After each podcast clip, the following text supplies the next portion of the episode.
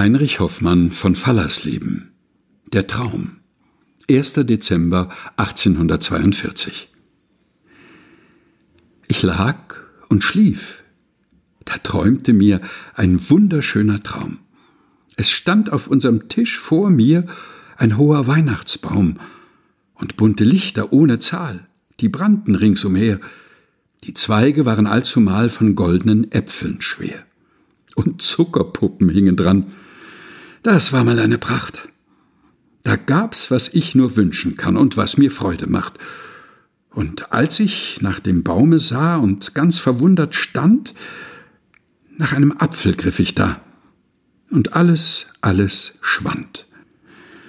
Da wachte ich auf aus meinem Traum, und dunkel war's um mich. Du lieber schöner Weihnachtsbaum, sag an, wo find ich dich? Da war es just, als rief er mir, du darfst nur artig sein. Dann stehe ich wiederum vor dir. Jetzt aber schlaf nur ein. Und wenn du folgst und artig bist, dann ist erfüllt dein Traum. Dann bringet dir der heilige Christ den schönsten Weihnachtsbaum.